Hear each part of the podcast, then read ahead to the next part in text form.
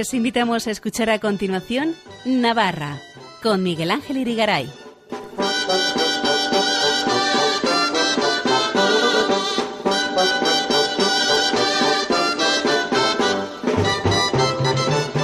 Muy buenas noches, amigos oyentes de Radio María. Bienvenidos a este programa Navarra en su edición del lunes 25 de abril de 2022, que vamos a dedicar en una primera parte a conocer al primer gran maestro de ajedrez nacido en Navarra, Miquel Huerga, recién llegado de un torneo en la India y que se prepara para participar ahora en otro en Italia tras proclamarse hace pocos días campeón absoluto de Euskadi por tercera vez.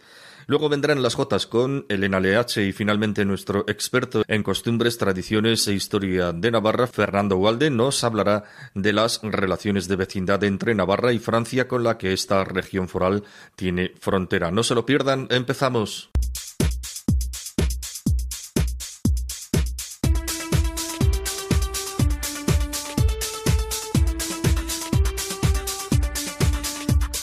Hola mis amigos, vamos a aprender cómo es que se mueven las piezas del ajedrez y cómo acomodan. Ya no se hagan bolas. Los ocho peones siempre van al frente, en la fila dos y también en la siete. Y al principio pueden dar si quieren un paso o también un par pero nunca un paso atrás. Su captura no es igual, debe ser en diagonal. Y también si comes en diagonal peones, tú los puedes coronar. Si al extremo opuesto logran llegar. En caballo una torre. Recientemente Miquel Huerga se ha convertido en el primer navarro en obtener el título de Gran Maestro de Ajedrez, el más alto al que se puede llegar a no ser que se sea campeón del mundo y por lo tanto estamos ante algo al alcance de muy pocas personas. Miquel Huerga está hoy con nosotros, le saludamos, muy buenas noches. Buenas noches, Miguel Ángel, muchas gracias. Título de Gran Maestro, que ya empieza a tener ya repercusiones incluso en el ámbito internacional porque acabas de llegar hace un par de semanas de jugar un torneo serio y de estar por motivos ajedrecísticos, un poquito de turismo también, dos semanas en la India, ¿verdad? Por pronto vas a estar eh, jugando también en Italia, son puertas que se te van abriendo. ¿Cómo ha sido la experiencia en la India? ¿Qué esperas de tu torneo en Italia? Eh, bueno, pues sí, la, verdad es que estoy muy contento de que el título de Gran Maestro pues me está abriendo algunas puertas que realmente yo eh, ni siquiera contaba con ellas. Eh, pero la verdad es que estoy recibiendo algunas invitaciones internacionales pues que son muy atractivas, pues eh, como este viaje a, a, la, a la, India o, o, el viaje futuro a Italia. Eh, en principio en Italia los torneos van a ser fuertes, así que bueno, tengo unas expectativas eh, Duras. razonables, eh, no muy ambiciosas y la verdad es que es la primera vez que piso ese país, así que lo voy a tomar también como una toma de contacto. ¿Y la India qué tal fue? Eh, la India no fue bien. Eh, ya sabía de antemano que la India era un país. Ajedrecísticamente hablando, ¿verdad? Sí, ajedrecísticamente hablando no fue bien. Como experiencia, sí, la experiencia fue maravillosa, pero el, ajedrecísticamente era muy complicado jugar en la India. Eh, ya sabía de antemano que los indios tienen un nivel medio fortísimo. Y entonces, en ese sentido, mm, yo ponía en riesgo pues muchos puntos de para Elo, jugar ¿no? allí. Muchos puntos de Elo uh -huh. para jugar allí. Eh, ¿Ha sido buena decisión? Bueno, yo creo que sí, porque ha sido muy buena experiencia. Pero el torneo pues no ha ido todo lo bien que yo hubiera deseado. Eh, por otra parte, hay que decir que hace unos días, para compensar quizá por lo menos, eh, te has proclamado campeón absoluto por tercera vez en el campeonato de Euskadi. ¿Cómo, cómo lo has vivido?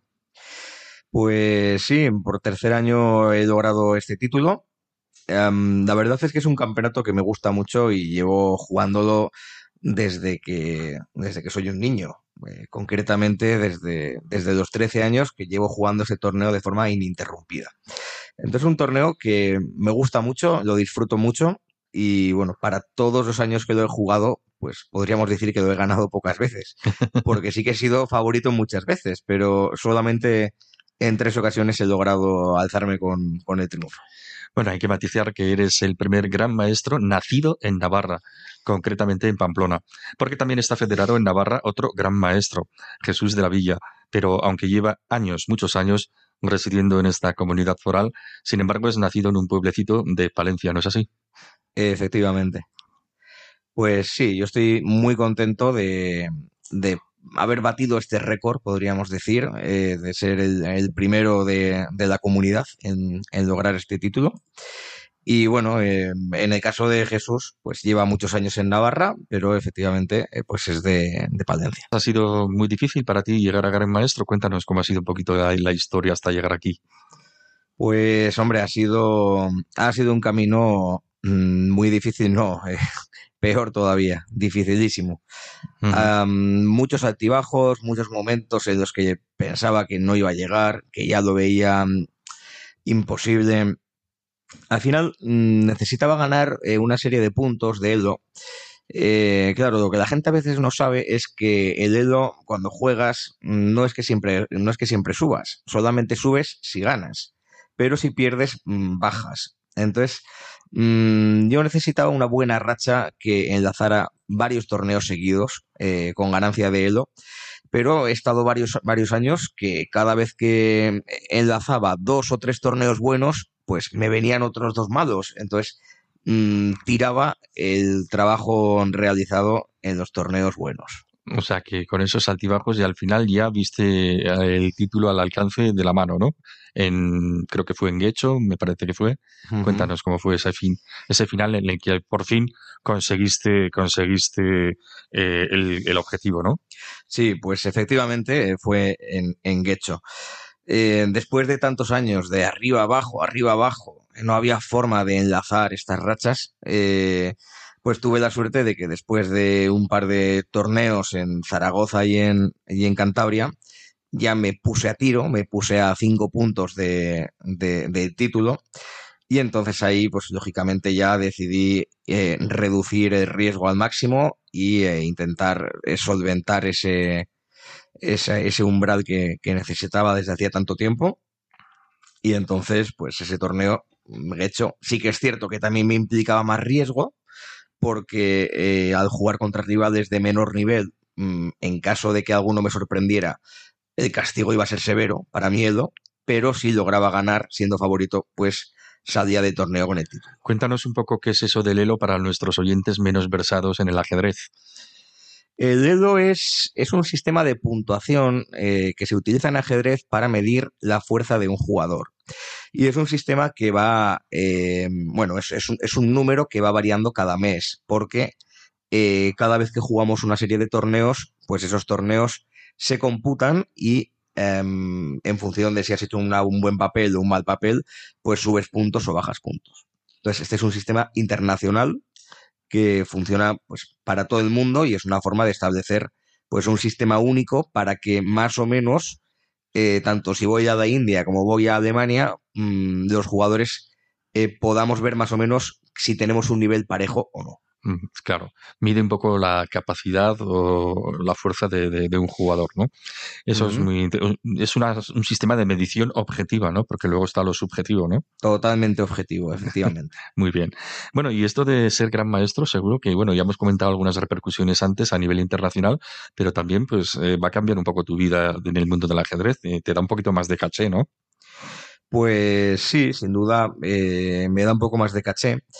Eh, sí que es cierto que como me llevo dedicando a las clases de ajedrez también prácticamente la mitad de mi vida, eh, en ese sentido igual no va a haber un gran cambio, porque antes mm, ya con el título de maestro internacional eh, pues tenía, tenía mucho trabajo, tenía muchos alumnos, entonces Sí que es cierto que el título de gran maestro tiene un caché superior al de maestro internacional y más prestigio, pero a nivel, a nivel de clases, a nivel de escuela, mm, yo no espero eh, un gran cambio. Para llegar a gran maestro se necesita un elo, que lo hemos explicado antes, de 2.500 puntos. No sé si es fácil obtener eso, yo creo que es difícil, porque es difícil llegar a ser gran maestro, ¿no? Esto lo decíamos en la presentación, está al alcance de pocas personas, ¿verdad? Una vez que se llega a esa puntuación, ya se es gran maestro de por vida. Y no se corre un poco el riesgo de acomodarse, no cabe el riesgo de bajar los brazos, conformándose con bajar esa puntuación. Y luego un gran maestro que tenga ya los 2.500 puntos alcanzados, pero vaya bajando Elo, eh, ¿no pierde también prestigio ante la comunidad ajedrecística? Mm, efectivamente, una vez que llegamos ya a los 2.500 y conseguimos el título, eh, sí que es cierto que es un título vitalicio y por tanto, mm, bueno, nos podemos eh, tomar esas licencias de, bajar el Elo sabiendo que nuestro título no corre, no corre riesgo. Em, ¿Puede hacer eso que nos, que nos confiemos y que bajemos la guardia? Pues sin duda, sin duda. Y en la historia del ajedrez hay eh, muchísimos grandes maestros que después de conseguir el título han tenido fuertes eh, bajones de elo entre los cuales me incluyo, porque sí que es cierto que desde que sacado el título, eh, prácticamente todos los torneos que jugaba posteriori han sido negativos. Em, era algo que esperaba, porque es cierto que aunque tú intentes no confiarte, mm, pues nuestra mente es más fuerte que eso, y nuestra mente sabe que sí hay motivos para relajarse un poco, y entonces por mucho que tú te intentes decir no te confíes, pues te confías. Un gran maestro como tú, ¿cómo ve la situación del ajedrez actualmente en Navarra, en España y en el mundo? ¿Qué retos tiene el ajedrez? Bueno, el ajedrez mm, yo pienso que tiene el reto de intentar llegar a, todas las, a todos los hogares, a todos los colegios, a todas las familias. Em, sí que para ello considero que está yendo muy bien, eh, tanto en España como en Navarra, que el ajedrez está presente cada vez más en más colegios, y yo creo que eso es algo muy, muy beneficioso para la sociedad. Em, concretamente en, Navarra, pues yo pienso que estamos en una situación pues muy buena. Eh, considero que Navarra está mm, no en la cima, pero sí en una posición muy alta a nivel nacional. Normalmente cuando llegan los campeonatos de España, em, los monitores de otras comunidades pues nos suelen preguntar a los navarros, ¿qué, ¿qué, hacéis para tener tan buenos resultados siendo una comunidad tan pequeña? Entonces, claro, estos comentarios eh, año tras año, pues nos hacen pensar que, se están haciendo bien las cosas aquí.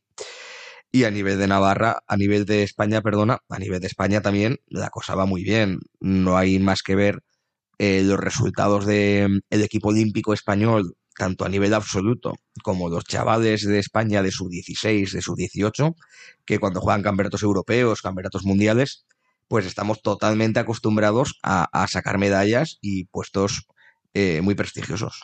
¿Se necesita cantera en el ajedrez o se puede decir que incluso el ajedrez está de moda entre las generaciones jóvenes? ¿Cómo está el tema en este asunto?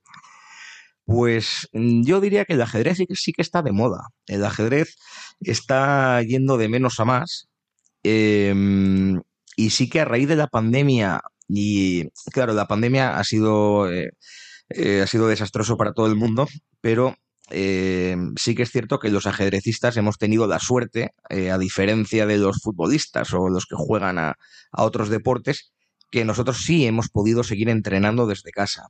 Entonces yo creo que Em, esa facilidad para em, practicar este deporte en casa, unido, por ejemplo, a, la serie Gambito de Dama, que ha tenido un éxito eh, tremendo también, em, yo pienso que uniendo ambas cosas mm, sí que está trayendo de alguna forma más gente al ajedrez. Yo mm, sí me atrevería a decir que el ajedrez está de moda. Bueno, pues eso es bueno para el futuro del ajedrez.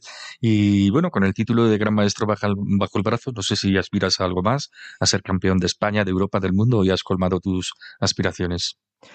Pues en el aspecto deportivo podríamos decir que, sí, que ya he colmado mis aspiraciones. Mm, no hay ningún título por encima de este y, no estoy yo ahora pensando en, aspirar a ser el campeón del mundo. Eh, mi idea va a ser centrarme pues, en, en mis clases y en tratar de promocionar el ajedrez eh, a nivel de Navarra y a nivel de España. Bueno, Miki, pues enhorabuena por ese título de gran maestro de ajedrez recientemente conseguido, por las puertas que se te van abriendo, también a nivel internacional, como hemos comentado, por tu tercer campeonato absoluto de Euskadi y por tantas cosas. Te deseamos nuevos y muchos éxitos en el ajedrez y por el ajedrez. Gracias por estar con nosotros. Buenas noches. Pues muchas gracias, Miguel Ángel. Para contactar con nosotros, escribe un correo electrónico a navarra@radiomaria.es. Escuchen en Radio María Navarra, con Miguel Ángel Irigaray.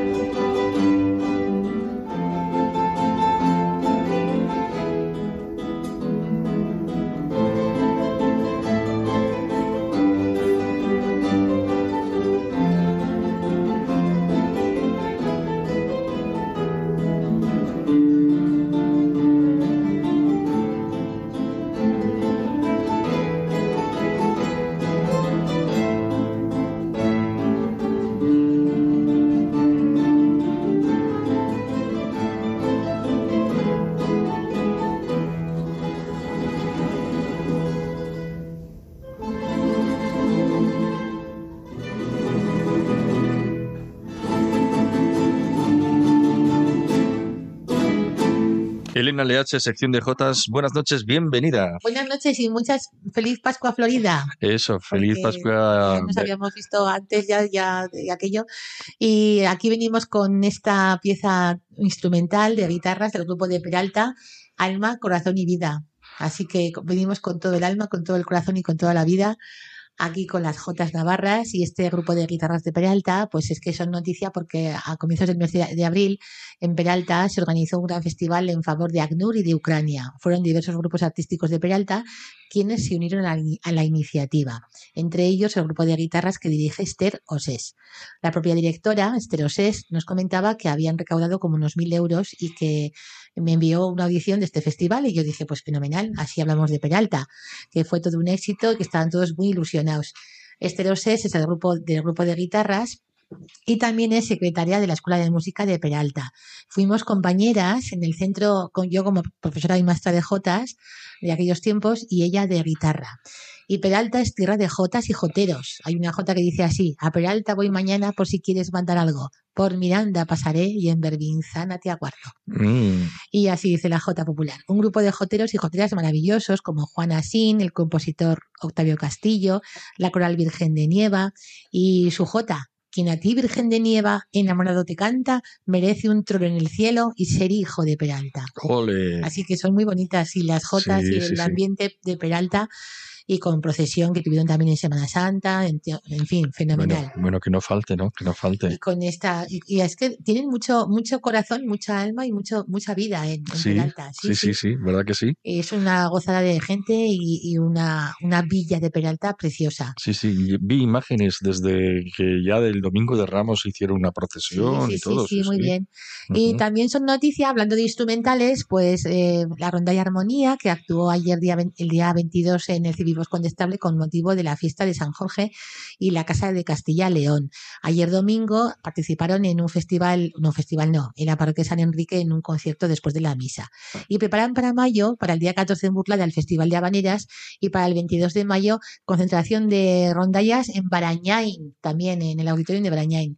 Y también son noticias los de Cortes, Cortes, porque Cortes de Navarra. Cortes de Navarra. Nos comentaba Soraya Castellano hace unos días, pues que actuaron, bueno, interpretaron la saeta de, de, de Serrat en, y con una jota en tono menor para la Dolorosa de Cortes, con su esposo Iñaki Martínez, uno es de Castejón y ella es de Tudela, pero viven en Cortes. Y que también participaron cantando, me recordaba, me recordaba el otro día en, en Cortes, me recordaba Soraya Castellano que también habían actuado para la cofradía del descendimiento de Tudela el martes santo y el viernes santo. Y también nos quedamos en la ribera y destacamos al grupo Acordes Navarros. Y ellos son, que lo tengo aquí apuntadico, Natalia Martínez Quintana, María Herrera, Sara Marín, Ainara Martínez Ortega, Mari Carmen Hernández y el acordeonista Luis Miguel Clavería. Y nos comentaban también que habían actuado en Laudio, en Álava, y que comienzan una nueva etapa con múltiples pro- proyectos y actuaciones. Y tenemos también para el día 30 de abril certamen de Jotas en Rincón de Soto. Las peras de Rincón de Soto ya sabes que son las que recuperan. que dice por ahí una publicidad. Muy bien, muy bien. Esta pera recupera. y es muy, muy gracioso este pueblo, muy simpático, eh, Rincón de Soto. No sé si es Villa también. Estamos en La Rioja. Y por lo tanto, el día 30 va a haber un, un certamen de Jotas. Nos comentaba este Santiago Urtubia, que es también de, de aquella zona, que por la mañana habrá eh, para levines, veterano e infantil, y por la tarde para juveniles, adultos y, y Jota Riojana. Todo esto organizado por amigos de la Jota de Rincón de Soto. Muy bien, estupendo, fenomenal, Y fenomenal. también hay que recordar que el sábado día 30 de abril las almadías que regresan al río Esca. Qué bien. Y había, existe una crónica que el otro día vi por ahí por Día de Navarra que el próximo día 30, sobre las doce y media del mediodía, dos almadías volverán a saltar la presa en Burgui. El día de la almadía que regresa tras dos años sin celebrarse.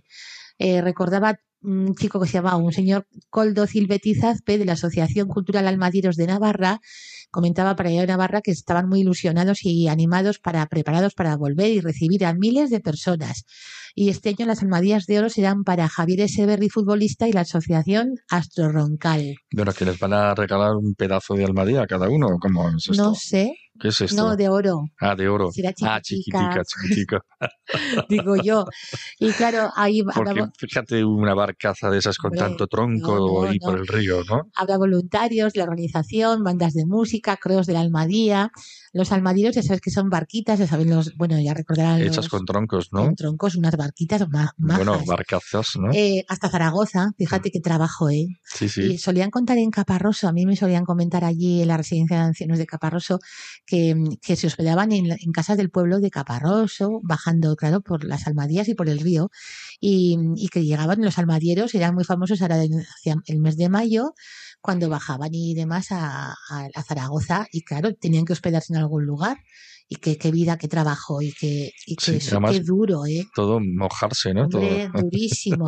Y claro, hay una J, termino con la J de Lizarraga, de José Luis Lizarraga de Añorbe, que dice así, que igual luego la escuchamos al final. Sí. Hay silencio en el Girati sin los golpes de las hachas. Los valientes almadieros por el río ya no bajan. Mm, qué bueno. ¿Y qué más vamos a contar? Ah, pues tenemos a Alberto Gurrea y su J La Dolorosa y Cristina Ramos, que cantó aquella Isa Canaria o Folía Canaria, J, con Manuel Arellano y Fermín El Cuaz. Está casada con Íñigo Irigoye- Irigoyen de Huarte y es la que cantó una J La Dolorosa. Y claro, yo ahora vengo un poco, un poco eh, no enfadada, pero a mí me gusta cómo canta esta mujer. Pero digo, eh, resulta que llega la procesión de la Dolorosa de Pamplona, que, que es larguísima, al final, entre uno que canta, otro que canta, y ella, pues cantó Cristina Ramos, ella chica, es una chica canaria, cantó una folía J dedicada a la Dolorosa.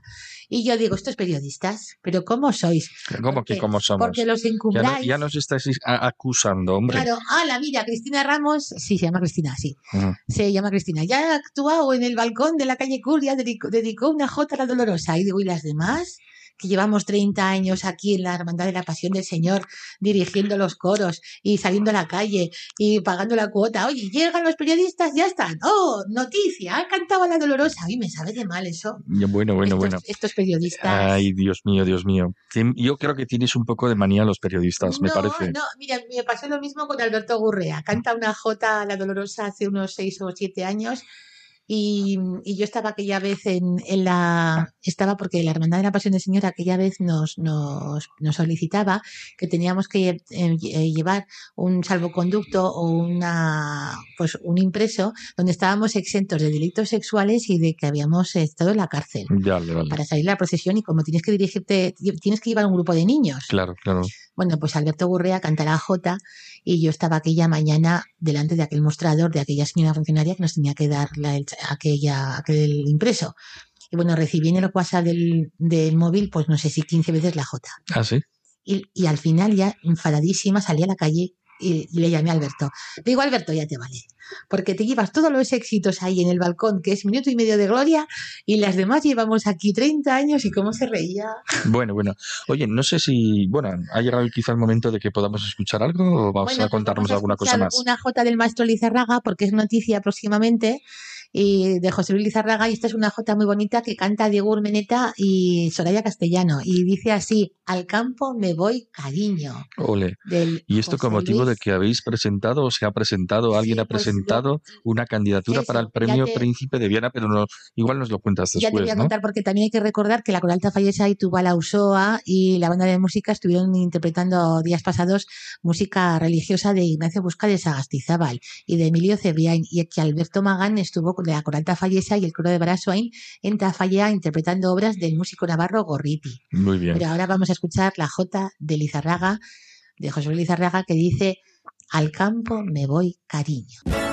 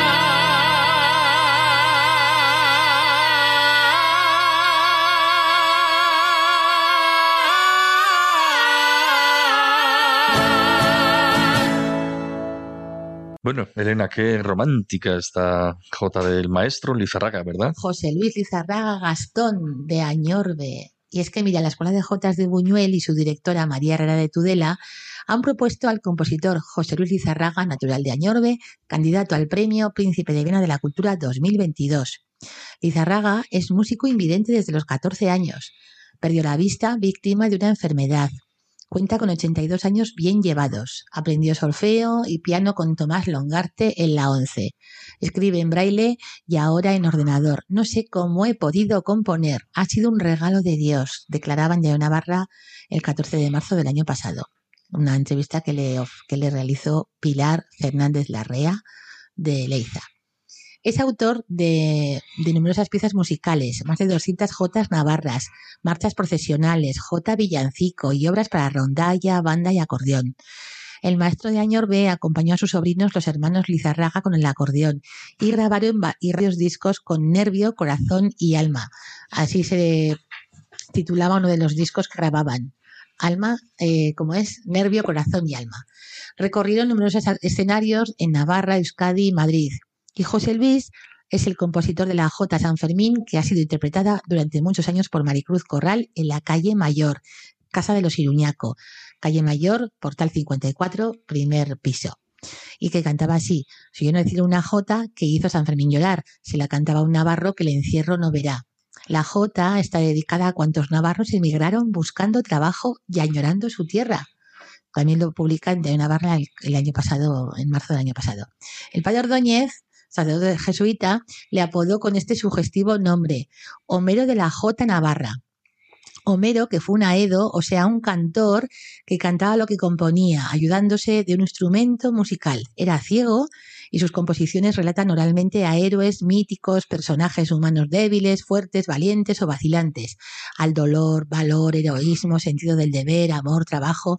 José Luis es ciego y relata en sus composiciones los valores e ideales más elevados de la Navarra popular y rural. Muchas personas se iniciaron en la música y la jota gracias a él y a su hermano Gonzalo. A mi parecer, José Luis Lizarraga es un regalo de vida para la música y el folclore de nuestra tierra. Así que nos sumamos a la iniciativa y apoyamos la candidatura del maestro Lizarraga para el Premio Príncipe de Viana de la Cultura 2022 que anualmente concede el Gobierno de Navarra. Bien lo merece. Y termino con esta jota suya. Mi Navarra es un jardín y sus villas son las flores, paraíso sin igual desde Lizondo hasta Cortes. Ole, muy bien. Tiene otras jotas dedicadas a la jota del ruiseñor. El canto del ruiseñor es más bravo en la ribera, porque del nido escuchó la jota de nuestra tierra, al amor. No supe que te quería hasta que te fuiste lejos, y ahora tengo que, que llorarte como un lejano recuerdo. Aunque sepas que te quiero, no te vayas de mi lado, que las rosas necesitan que las cuide el jardinero. Muy bonito. Es la jota de Navarra, canto de raza bravía. Lleva fe, lleva plegaria y al corazón alegría. Muy bien. Otra jota dedicada a Roncesvalles. Pirineo, Pirineo, Roncesvalles te dio fama. Eres tumba de Roldán y de Sancho el de las Navas. Muy bonito. Todo esto lo compone el maestro José Luis Zarraga y Añorbe. Qué bien. Y marchas profesionales, jotas villancico, aurora. Claro, claro. Una gozada, así que. Homero, Homero, ¿cómo ha dicho? El Homero de la Jota Navarra. Ah, el padre Ordóñez lo, lo. Yo es que, claro, a María Herrera tuvo la idea de, que, de presentar a este a, Lizarraga y yo pues le ayudé un poco en la documentación porque el padre Ordóñez tiene mucha documentación de Lizarraga de José Luis eh, grabaciones eh, qué es lo que cuando tiene sus libros la Jota por el mundo y tal su folletón en Diario Navarra.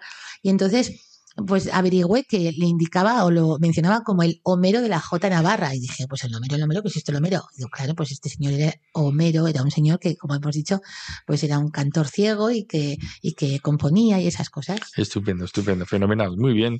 ¿Qué más cosas nos y, vas a nos va- contar? y hay que hay que recordar también que estos días pasados en Marcilla eh, han tenido fiestas de la juventud, pasacalles, gigantes, encierros con la ganadería de Juan José Lapar- Laparte y verbenas. Y en Arguedas el 18 de abril ya comenzaron con la romería a la Virgen del Yugo y después Santa Misa en la Ermita y encierros y charangas, el encierro del Estrecho en Arguedas, que es muy famoso. Y ya para terminar, las de la verdura, las fiestas de la verdura en Tudela. Qué bien, que Una son todos los años, ¿verdad? ¿Eh? Sí, Una menos- exaltación, bueno, menos- menos con la pandemia, lógicamente, ¿no? O, también No, con no, la no. pandemia. Bueno, no sé si el año pasado tuvieron algo, algo, algo. online, como dicen ahora.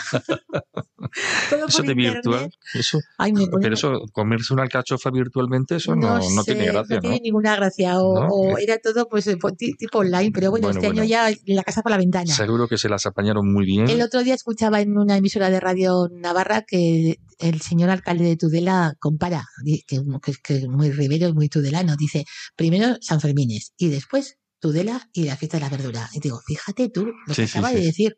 O sea, que, qué importancia tienen estas fiestas de la verdura. Y entonces, en el programa de, de fiestas de la verdura, pues eh, vi un poco por internet y antes solía haber ronda de jotas, pero ahora creo que no hay. Pero va a haber una, o ya, no, va a haber, no, hubo una misa el 23 de abril, que fue el sábado, en la Catedral de Tudela a las 11 horas, mm, como motivo de las fiestas de la verdura. No sé quién estaba cantando, ya me informaré quién estuvo por aquí, quién estuvo por allá. Y luego tienen en, o sea, han, han- ¿cómo es eso? Han complementado toda la ribera en fiestas de la verdura. Lo mismo hay en Ribaforada que en Cortés, que en Vale, que no es solo Tudela, sino toda la ribera, ¿no? Sí, sí, así que está mucho mejor. Sí, sí. Se comparte todo. Sí, sí, se comparte, sí, sí. Mira, me ha salido ahora mismo el DG Tudelano, no sé por qué, Estupendo, pero me ha salido así el DG. Bueno, que el otro día el alcalde Toquero, que se haya apellido así, Toquero, Alejandro, ¿verdad? Me parece sí, que Alejandro. Toquero Gil, Eh, Gil. que es el sobrino de Camino Martínez y reclamaba ca- carta de capitalidad a Tudela porque, claro, eh, Tudela es capital de la Ribera. Claro, pero ya no nos metamos en esos jardines, porque eso ya es otra cosa. Vámonos a la Jota y al cante, que Que si es lo no- nuestro, ¿verdad? Ay, no, no, calla, calla, que si carta de capitalidad, que bueno, bueno, esos son temas ya políticos. Bueno, Ah, vale, bueno, vale, bueno, vale. no, que no, no. no me había dado cuenta, hombre. Sí, acuérdate, acuérdate que son temas políticos y nadie sabe nada. Así que vamos a dedicarles una maravilla, un- unos días estupendos que, que finaliza el día 3 de mayo y tienen también el primero de mayo, el día el próximo lunes, creo que es, no sé si es lunes o a ver el calendario, El calendario está a nuestras espaldas, no, no lo vemos, el no, 1 de mayo. no bueno, lo podemos. Tienen también romería la Virgen del Villar en Corella, grandes fiestas, las fiestas del Villar, o sea que ya ya vamos ya vamos recuperando la normalidad. Normalizando el tema, ¿no? y La ya sin mascarillas y ya, Ya, sí. ay, qué bien. qué alegría. que Bueno, entramos ya pues, en los lugares eh, interiores y ya sin mascarilla. ya podéis cantar sin mascarilla también, de yo, todas formas. siempre, yo he cantado siempre sin mascarilla. Pero yo he visto a mucha gente que canta con mascarilla Ya, bueno, sí. todavía. Pero yo creo que es te- tema de subvención. Mm, Ya, ya, ya. O sea que eso es otro jardín. Bueno, bueno, no te metas en política tampoco tú. Sí, no, no, no veo, no, no veo yo la situación bien, porque claro, cantaban con mascarilla, porque claro, si no, no llegaba la subvención o lo que fuera. Vale, vale, vale. Y luego, chicos, si hay tantos problemas entre, eh, entre los oídos, la garganta y demás, así que deja, deja. Y, y vamos, ahora ya podemos entrar a los lugares ya sin mascarilla. Estupendo, Y ya, pues, fenomenal. oye, Muy bien. eso, ¿dónde deja la mascarilla? En el bolsillo, Dios mío. Ay, qué líos otra. tengo yo también con eso. bolso, no sé qué. A veces no sé dónde tengo la mascarilla, dónde la tenía, dónde Ay, la guardo, favor. dónde la he metido. Ay, salgo de casa, parece, y luego resulta que la tengo en la muñeca. Pues yo qué sé. pues ya está, ya, te- ya ol- olvídate, solo en transportes públicos, residencia de ancianos y, y hospitales. Muy bien. En fin, todo llegará. Pero bueno, ahora ya, pues fiestas de la verdura y ya, pues oye, ya vamos ya de cara al verano. Oye, y que este año, mm, después de la fiesta de la verdura, viene la otra que ha dicho el alcalde de Tudela, que es la,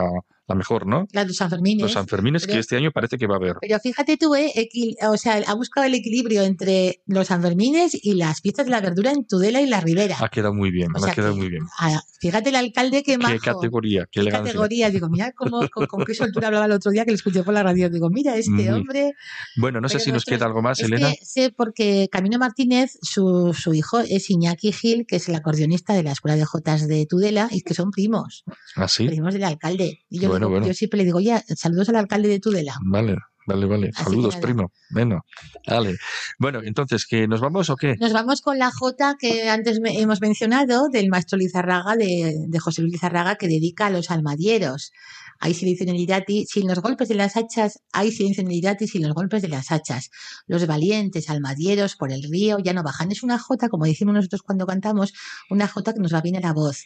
Y luego además con un final vibrante hacia arriba. Esa jota es buena. Mm. Podemos decir, en y música es buena. Ah, vale. Cuando cantamos, oye, pues esta jota es muy buena, me va bien, va, da. Pues son de concurso. Ya, Fíjate ya. si son buenas que son de certamen, de concurso, ¿eh? Qué bien, qué bien. Que no es una jota más sencilla, que tal. Bueno, bueno, esta jota es brava, es muy bonita. Bueno, pues nada, en- dentro de dos semanas nos cuentas más cosas, te encontramos de nuevo y te pues. saludamos. De momento te despedimos. Buenas noches, Elena, adiós. Igualmente, adiós, buenas noches.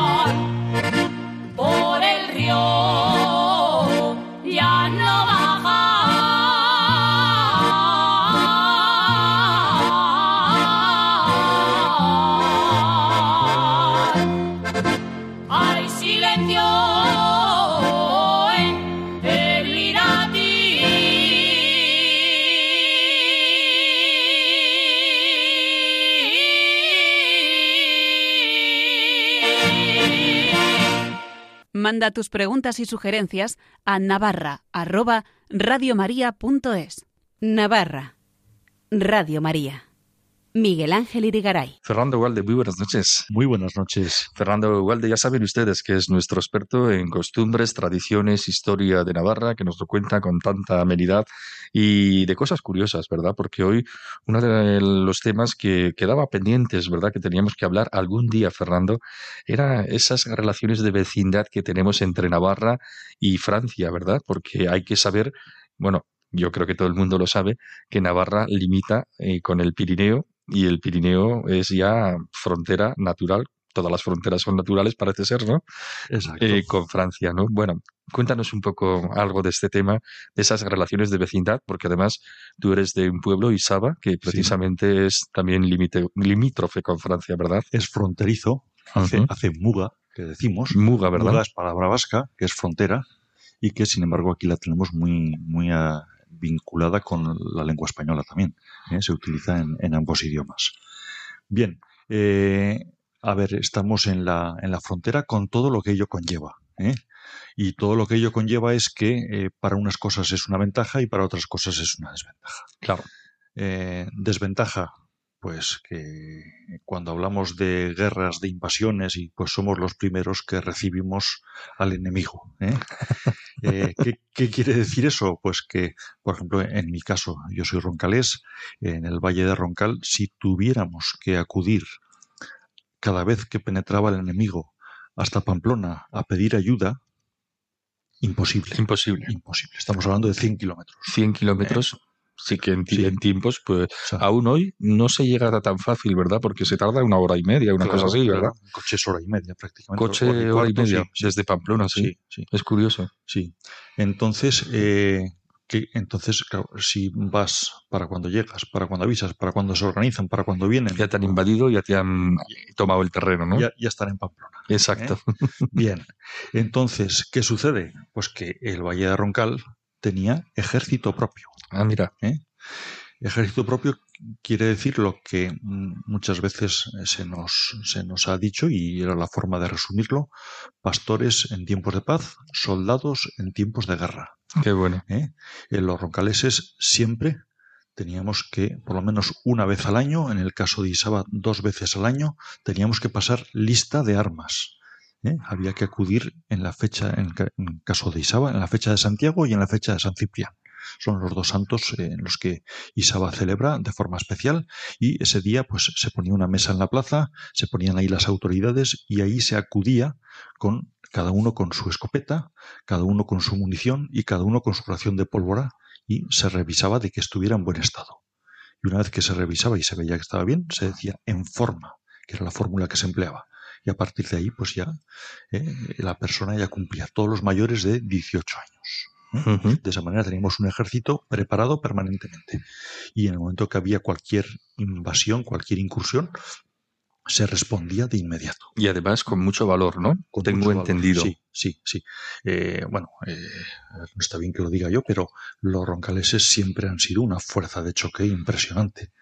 Así como en el reino de Castilla, en el reino de Aragón, en cualquier otro reino se hablaba pues eh, de que los ejércitos del rey tenían eh, tantos arcabuceros, tantos lanceros, tantos de, de a pie, tantos a caballo y tal. Pues en el reino de Navarra, además de todo eso, se decía, y tantos roncaleses.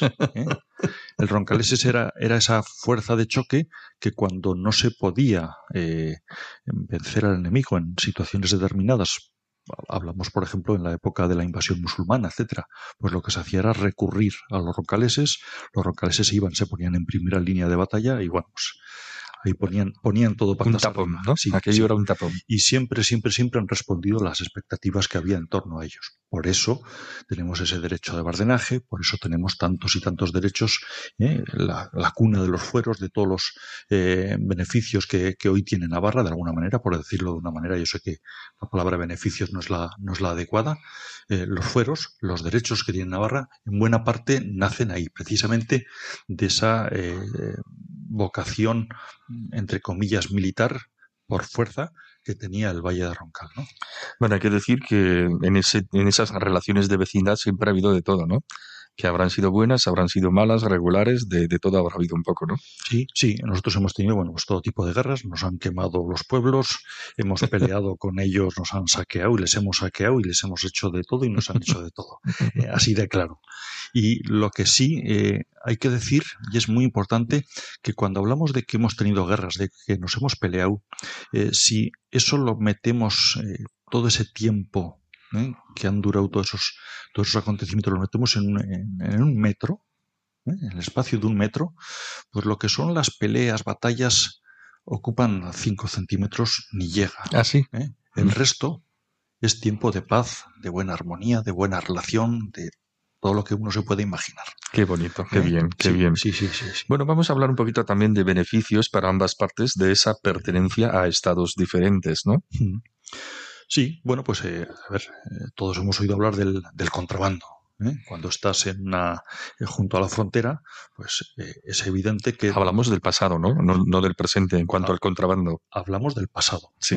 Ahora ya hay libertad de mercado Ujú. y eh, aún y todo, tal día como hoy, tenemos las gasolineras de la frontera de Navarra repletas de franceses cogiendo gasolina Claro.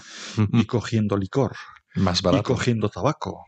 ¿Eh? Sí, sí. ¿eh? Antes no hacía falta, eh, antes había una, no se podía hacer, había una vigilancia, entonces se hacía por monte. No la gasolina, que no eso, pero sí que el tabaco, sí que el- el- los licores y nosotros íbamos a por puntillas, íbamos a por determinados materiales para las fábricas de aquí, etcétera, etcétera, ¿no? Entonces ese contrabando generaba una riqueza realmente impresionante y generaba unas argucias de cómo había que hacer para engañar la vigilancia. ¿eh? Cuando en un caserío eh, invitaban a la Guardia Civil a cenar, ¿qué quería decir eso? Pues que les ponían una cena súper suculenta. Claro. ¿eh? Y Los compraban de alguna manera, ¿no? bueno, eh, los tenían entretenidos. Exactamente. a los números y entonces era el momento de aprovechar para hacer esa noche sabían que estaban ahí cenando Claro, Claro. la sorpresa era cuando se encontraban con que había guardia civil esperándoles ¿Por qué? Porque la Guardia Civil no era tonta. Decía, ojo, que nos han invitado a cenar. Vigilad esta noche la frontera los del otro puesto que... bueno, pues eso. Sí, sí. Y cómo se las apañaban, pues eh, ya hemos contado alguna vez en este programa de, de cómo hacían aquellos zuecos de madera, los zuecos que hemos visto muchas veces y que los vemos en Asturias, los vemos en Cantabria, los vemos en todo el Pirineo, eh, para entrar a las cuadras, cómo ponían los, los zuecos de madera y cómo les tallaban en la suela una suela al revés. De tal manera que cuando la Guardia Civil veía unas huellas, iba detrás de ellos, pum, pum, pum, pum, a seguirles, y claro, lo que estaba haciendo precisamente era alejarse, porque las huellas estaban talladas al Ah, revés. qué bueno, qué bueno. Bueno, ese tipo de cosas, ¿no? Es muy, muy curioso. Al Sí, final sí. es lo que tiene esa relación fronteriza que, quieras que no, pues invita a este tipo de, de situaciones. Una relación fronteriza muy marcada porque precisamente la frontera es el Pirineo, ¿verdad? Esto tiene su cierta importancia, ¿no? Sí, la frontera es el Pirineo y además la línea fronteriza en la mayoría de los casos es la vertiente más alta. Hay alguna excepción, tenemos en el caso de, de Quinto Real, ¿eh? cuando hablamos de Quinto Real en Navarra, es porque la línea fronteriza no va por la vertiente, sino que va un poco más abajo, hacia el lado, vamos a decir francés, para que nos entendamos. Entonces, esa franja de terreno es la que ellos usan porque nosotros no usamos y por ese uso pagaban antes el Quinto Real. ¿De acuerdo? Y eh, eso hay que trasladarlo a todo lo que es la línea fronteriza entre un estado y otro, en donde los, eh, el uso de los pastos y el uso de las aguas, de las fuentes, para que nos entendamos de las que se beneficia el ganado, pues tiene unas compensaciones económicas o hay que regularlo simplemente. ¿eh? Hay que regularlo porque no pueden estar a la vez. ¿eh? Hay unas fechas para que lo haga el ganado de una parte y hay otras fechas para que lo haga el ganado de otra parte. ¿eh? Por ejemplo. No sé si nos puedes hablar más de esos acuerdos entre las vertientes, porque uno de los acuerdos se materializa todos los años hacia el mes de julio, ¿verdad? ¿Eh? En la Efectivamente. piedra de San Martín, me parece que. Efectivamente. Hay que tener en cuenta que esos acuerdos eh, conllevaban en muchos casos el pago de un tributo ¿eh? Por usar pastos y aguas. Todos esos tributos desaparecieron en el siglo XIX, en 1846, cuando se hace el Tratado de Mugas, Tratado Internacional. Todo eso desaparece. Solo queda uno, el que se hace el 13 de julio en el Collado de Hernaz, entre cuatro pueblos roncaleses y el Valle de Baretus. ¿Por qué queda ese? Porque no es un acuerdo de pastos, no es un acuerdo de compensación por eh, pastos y aguas y fuentes, sino que es un, una- un tributo de guerra, realmente, que viene de muy, muy atrás. Estamos hablando del siglo I, siglo II, no se sabe exactamente, ahí se difumina un poco todo, pero es un acuerdo de guerra, es un tributo perpetuo. No se puede dejar de pagar. Y ahí lo vemos, eso es el mayor monumento que tenemos, yo creo que en el mundo, de lo que es el patrimonio cultural inmaterial. ¿eh? Eh, ese, ese acuerdo vivo, que sigue vigente, que se sigue pagando, tres vacas que tienen que ser del mismo astaje, pelaje y dentaje, y de dos años de edad y sin mancha alguna. ¿Y eso quién paga a quién? El Valle de Baretus, que está en, en Francia, Sí. al, al Valle de Roncal, en concreto a cuatro pueblos del Valle de Roncal, que son Isaba, Urzeinki, Garde y Uztarros. Sí, pero tres vacas para cuatro pueblos, ¿cómo se reparte eso? Es muy sencillo. El pueblo que peor parau eh, acabó en aquellas contiendas que motivaron el tributo fue Isaba, con lo cual dos de las tres vacas son siempre para Isaba y la tercera vaca cada año es para uno de los otros tres pueblos. Ah, vale, vale, de acuerdo. Bueno, pero al final lo que pasa es que la realidad es que ambas vertientes, al final de todo, comparten una misma cultura, una misma sangre, también unos mismos apellidos. Tu apellido Walde también tiene su peculiaridad, ¿no? Sí, Cuéntanos. Sí, bueno, yo me apellido Walde, el apellido Walde es un apellido roncalés y también lo encontramos en la otra parte del Pirineo. eh, En Francia. sí, sí, sí. Yo sí quiero encontrar el Se apellido escribirá Walde. igual distinto, ¿no? Bueno, Ahí lo escriben con la H intercalada. Así, ¿eh? Aquí lo escribimos con la H al principio. Yo siempre recuerdo de cómo en el siglo XVII hubo un carmelita de Isaba que escribió un tratado de aritmética, que era el libro de, matemáticas que se usaba en todas las universidades españolas, para que nos entendamos, y en la introducción aquel hombre hacía un llamamiento a todos los Waldes del futuro, diciendo que debían defender el apellido Walde con la H al principio. Y yo soy más obediente que nadie. eso. qué bueno, qué bueno. Eh, Pues, pues sí, sí, sí, sí, sí, sí. Bueno, pero es, muy bonito que por lo menos esos lazos existan, ¿no? De, de sangre, de cultura. Sí, ¿eh? hay, hay que tener en cuenta que cuando hablamos de dos estados diferentes, eh, hasta hace muy poco hemos utilizado la misma lengua. Es decir, el euskara roncalés, por ejemplo, o, el, o la esquera del Valle de Slazar, o el sarichuera del Valle de, de Slazar, bueno, la esquera del Valle de Azcoa. Eh, todos esos con, los, con la lengua vasca que se hablaba al otro lado, es que era lo mismo. No, hab- no había un problema de, de, identidad, comunicación. de, de decir, oye, pues que no nos entendemos. No, no, no, no, no. El problema venía cuando aquellos se iban hacia, se salían de su tierra y no se entendían con los otros, no sabían francés. Igual que aquí, pues no sabían español.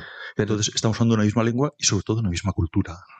Basta con, con ver las danzas, las formas de vestir, eh, formas de trabajo, etcétera. Se ve que hay un- una misma identidad cultural. ¿eh? Y luego es común que los españoles de la vertiente roncalesa, por ejemplo, sepan francés y los franceses también sepan español, o Bueno. como sea. A ver, eh, los roncaleses es más difícil que sepan francés. Mm, ¿eh? Es más, eh, sí que hay evidentemente roncaleses que saben francés y que lo hablan perfectamente. Pero sin embargo te pasas al otro lado, te pasas al Valle de Baretús o te pasas a la Baja Navarra y todo el mundo, todo el mundo habla español. Ah, sí. Es- Y no hay otro equipo de fútbol que los asuna. Sí, también es verdad. Sí, muy curioso. Y, en- y San Fermín es lo más de lo más. sí. Ah, sí, ¿eh? Eso es increíble, sí. Qué bonito. Sí, sí, qué sí, bonito, sí, qué sí. bonito. Bueno, pues Mm. estupendo, fenomenal. Fernando, gracias por todas estas cosas que nos cuentas tan interesantes y eh, incluso con sorpresas como esto último que nos has dicho, ¿verdad? Sí, En Francia sí, son los asunistas. Sí, totalmente. Bueno, buenas noches, Fernando. Hasta Muy- otro día. Muy buenas noches. Navarra arroba radiomaria.es. Navarra. En Radio María. Nos vamos, volvemos el 9 de mayo con más cosas de Navarra. Ahora les dejamos con la estupenda explicación del Catecismo de la Iglesia por Monseñor Munilla, obispo de Orihuela, Alicante. Recuerden nuestro grupo en Facebook Navarra Programa de Radio María, al que si quieren pueden unirse. La semana que viene en esta misma franja horaria les acompañará Federico Jiménez de Cisneros con su programa Andalucía Viva.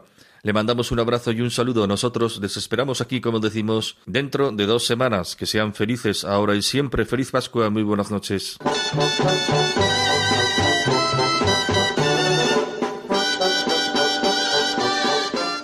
Y así finaliza en Radio María, Navarra, un programa que dirige Miguel Ángel Irigaray.